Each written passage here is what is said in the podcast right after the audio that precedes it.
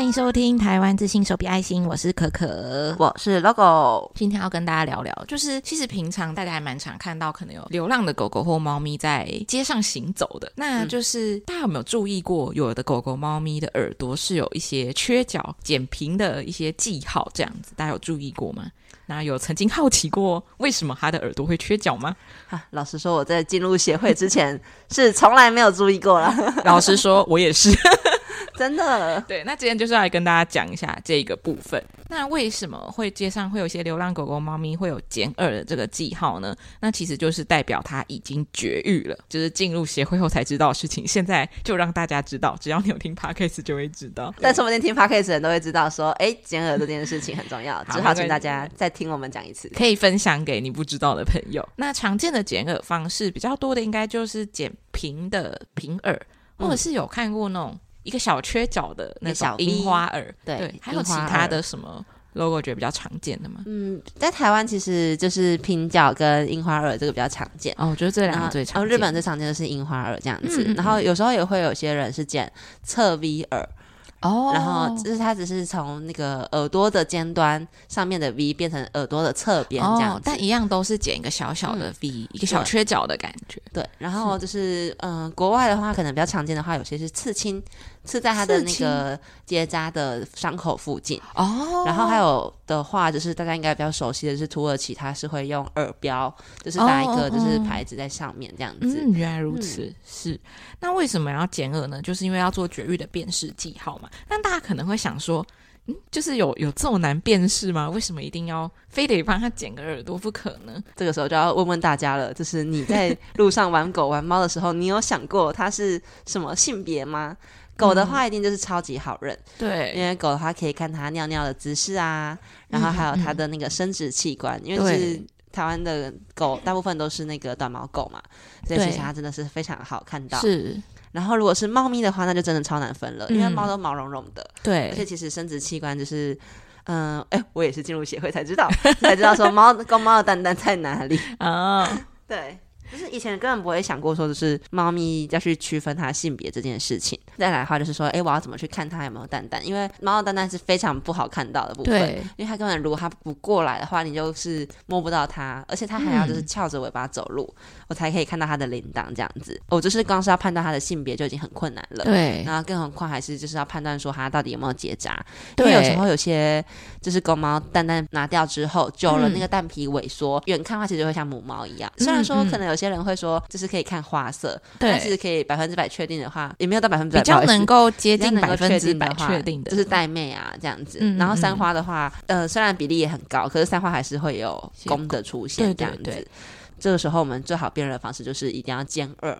对，对，因为尖耳的话，就是虽然平常我们确实没有注意过，对，但开始推广这些动保知识之后，那大家的话就会知道说，哎，看到耳朵有一个缺角的时候啊，那它很有可能就是结扎过了。嗯嗯嗯。嗯，可是这个就很牵涉到说，那今天的剪耳要剪什么样子？我们在剪角的时候啊，其实假设今天如果我们是一些没有动毛基础的知识的人，然后我们其实看到猫咪耳朵上可能如果有一个角的时候啊，我们会搞不清楚说它到底是就是。打架受伤，对对对，还是说它怎么了？为什么就是耳朵怎么好像看起来怪怪的？这样会会以为他生病受伤，然后要把他抓去送医院这样子。我们协会的话，我们做法是剪平角这样子，因为确实就是那个剪平角的话，就是呃，大家有来过我们的现场的话，然后有看过我们实作的动物，就会发现哦，这个动呃这个角的大小啊，然后跟那个缺口确实非常的人工。嗯，就是你会知道说，哦，这这件事情一定很不正常，嗯、就是他绝对不是他自己打架之类的。对，所以的话，我们就是用平角的方式，就是为了不要造成混淆，嗯、然后导致那些可能就是本来蛮警戒的流浪猫，嗯、然后需要再被捕捉这样子。对，对，因为我们就是最希望剪耳，除了就是可以知道说人家知道说他有没有结扎过的重要原因，就是因为我们不希望他被二度捕捉，嗯、然后又不小心被带去做手术，嗯、被以为是母猫开腹，然后或者是说，诶，同一只母猫然后被开腹了两次，嗯、我觉得这种都是非常不希望看到的事情。所以，我们一定要做剪耳记号，然后去来保护它们。对，像前面就是有说，嗯，就是如果公猫它如果比较早绝育的话，它的那个蛋皮就其实没有很明显。就我们自己下乡也蛮常遇到，就是他以为它是就是母猫，但其实它是公猫的这种状况，就还蛮常发生。嗯、就是你很难判断说它是已经绝育的公猫，还是没有绝育的母猫，还是已经 绝育的母猫，略复杂。真的，而且因为公猫如果有时候比较早结扎的话，然后它其实脸就不会有那个腮帮子。嗯嗯嗯。然后没有腮帮子的时候，它可能因为结扎完之后，就是没有那个繁殖的那些能量消耗，它可能就会变得。胖胖的，对，然后这个时候就会想说，哎，这只母猫是不是怀孕？啊？然后就会把它带走这样子，然后有时候就会，哎，后来就是可能已经麻醉之后，发现哦，它是公猫，这样，对，这样就是觉得很可怜，被误会，对，而且不要说是已经绝育过的公猫，有的公猫它就是铃铛比较小。就其实理毛组的人还蛮常分享，其实是有蛋蛋的，嗯、但是因为太小了，所以就没有人发现，所以就以为它是母猫。嗯，对，就是还蛮常这种状况，真的。所以我们还是希望说，今天就是结扎完之后，如果它是这个很重要，如果它是在会在外面自己跑的话，嗯，就是容易跟就是流浪猫混淆在一起的话。就是还是会建议说，一定要做尖耳的部分。现在蛮多热心人士可能会抓流浪猫去做结扎，嗯、抓流浪狗去结扎，就是为了让流浪猫狗变少这样子。那可能就是如果你家的猫已经结扎过了，但是它就在外面自由自在乱跑，又没有剪耳的话，超级有可能 再被抓起来一次。真的？那如果有像刚刚说的很难判断它是否结扎过，像是结扎时间过比较久的话，可能伤口的缝线也没这么明显。有时候真的是要到麻醉了以后，我们才会、嗯。再检查之后才会发现，哎，看起来应该是结扎手术，就是那个位置啊之类的。对，人类也是，不管是打麻醉或者是做手术，都是会有一定的风险，所以我们就是希望尽量不要让同事猫咪经历过两次一样的这种风险的状况。真的，之前就是有人说，这种协会是奸恶协会，奸恶协会，你是说因为我们都剪比较。没有，大就是一直说一直说要减耳这件事情，我觉得很就是很多人对我们有一些误解，嗯、他们觉得协会是减耳协会，参加这场的动物都要减耳，嗯，然后再来的话就是会一个很多民众来下乡现场的时候就会说，我的猫是我自己养的，所以我不要减耳，嗯，然后所以这个时候我们就是会跟他确认说，那你养在哪？嗯、他可能说他就是在田里跑来跑去，然后但是我一叫他他就会过来，但这个时候我们就会跟他说，哦不行，这个要减耳这样子，嗯嗯，就是他，然后他就会说，为什么？减耳不是流浪猫才要减吗？嗯，哎，但我觉得其实这样也好。因为他其实已经知道说，就是呃，流浪猫结扎完之后要剪耳，嗯、代表说他没有结扎过，嗯、但只是他没有想过说，哎，你的猫在外面跑，其实某种程度来说，别人根本不知道你的猫的时候，他其实以为它是流浪猫，对对。然后所以这个时候我们就会跟他说，就是不是流浪猫才要剪耳，今天剪耳的标准是，只要在外面跑，它有可能会被再抓走的话，那才要做剪耳这件事情。嗯、对，但是如果是室内的话，就是可以不用担心说就是要剪耳。对，嗯。但这个时候又又要回到我们的计划使用资源的部分。嗯。就是如果是养在室内的话，还是会希望就是嗯、呃，大家可以带去动物医院做手术啦。对对对，对，就是去动物医院做手术的话，基本上是。很少会有动物医院说要做剪耳这件事情，对对对对对，因为毕竟就是做就是有主的动物，但是因为我们协会就是为了要解决流浪犬猫的部分，所以我们才会就是需要多问这一块，因为我们要确认说这只动物就是它结扎完之后，除了可以不让下一代继续诞生之外，那它本身有没有获得保障，不会再被抓去做结扎这件事情，其实非常的重要。没错没错，但就是虽然我们一直就是有跟大家宣导说我们为什么要减二，那。就是有什么原因啊？可能怕他再被抓，然后为什么要剪平耳？因为可能如果剪缺角的话，很难辨认说是绝育过的痕迹或是打架痕迹。但其实。还是有蛮多民众反抗剪耳这件事情的。的我那天看到 logo 有一个表单，上面写民众不不喜欢剪耳的一百个理由。你就这样赤裸讲出来，对，赤裸讲出来。对啊，就是因为我们会遇到很多一些状况，然后就是我们会记录这些民众他可能不想剪耳的原因，然后我们会想一下说要怎么去说服他们。对对对，对啊、我自己接电话比较常听到的理由的话，一个是会怕它很痛，然后再来另外一个应该是觉得剪耳后。不可爱，这个也蛮常听到的。对，确实啦。刚才我觉得那两点其实都是有道理的，就是觉得很痛啊，嗯嗯、跟觉得就是没有那么好看的部分。但其实我就会，我今天二号之前就跟民众说，嗯，今天大家来结扎，结扎其实比较痛。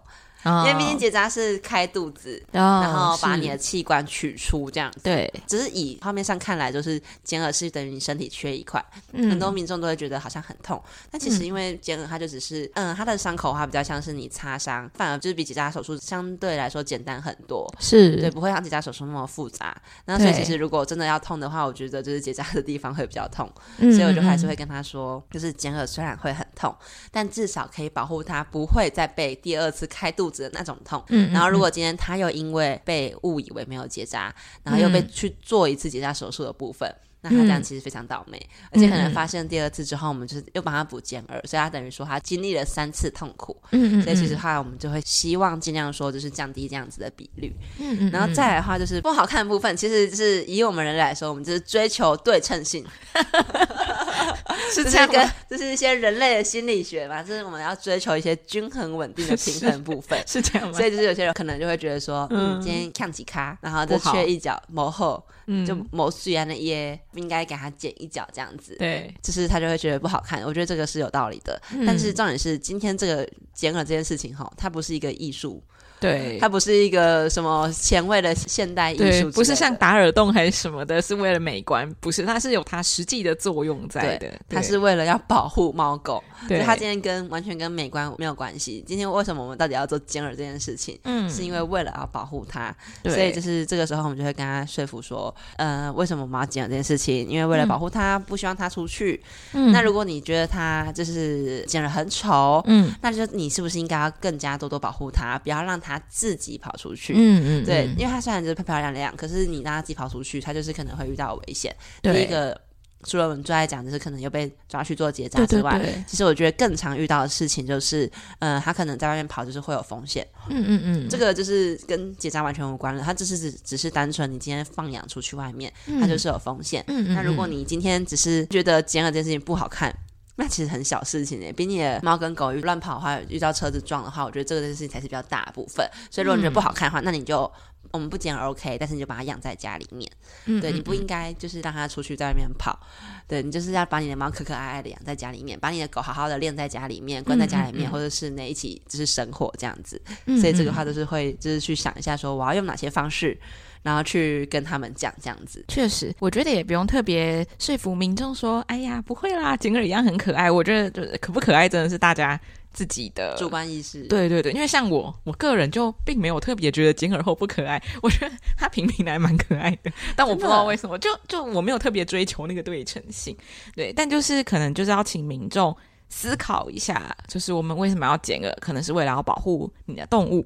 那你就是自己斟酌一下。如果说他会因为觉得剪耳不好看而开始好好的，就是正式要把猫放在家里面顾好这件事的话，我是觉得也不错。对，就是要请民众。大家可以了解一下，我们做这件事的背后，我们不是就是只是想要把他们耳朵剪掉而已，主要就是刚刚说的，为了要做这个绝育的记号。要跟大家分享一件事情，就是大家可能会觉得剪耳好像会影响到他的听力啊，还是什么样子的。嗯嗯嗯、这边就是要宣导一下，其实我们剪耳是剪掉它的尖端那边，嗯嗯嗯、所以其实对于他的听力基本上是不会有特别大的影响的，所以他还是一样可以照常生活，然后就是照常的去过他的日子这样。嗯，不过也是可以理解大家就是对于。与减耳的这些不想要减耳的理由啦，嗯，但希望就是跟大家在说明过我们为什么要做这件事情之后，就是大家可以比较能够理解我们如何要避免减耳这件事情，就是好好的饲养你的动物，对，就是让它在家里面不要就是让猫咪或者狗在外面任意的奔跑，对。对，其实对他们也是蛮危险的一件事情，出去一定要上牵绳，有人陪。嗯，嗯。没错没错，希望大家都可以好好的对待自己的动物呢。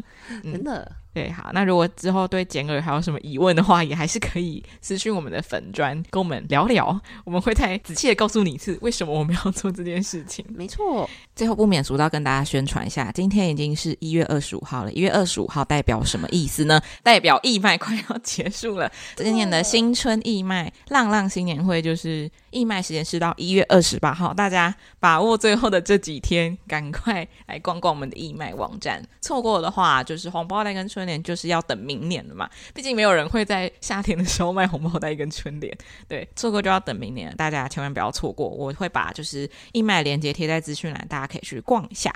好，那今天就大概讲到这里，跟大家分享一些简耳的小事情。对，虽然对我们来说。是还蛮日常的啦，但可能对一般民众来说，并不是这么能够理解或是这么常见的事情。希望可以让大家更理解这样子。那就是记得要追踪我们的 FB，追踪我们的 IG，追踪波浪，加入 LINE 的好友。台湾之星手比爱心，我们下次再见，拜拜，拜拜。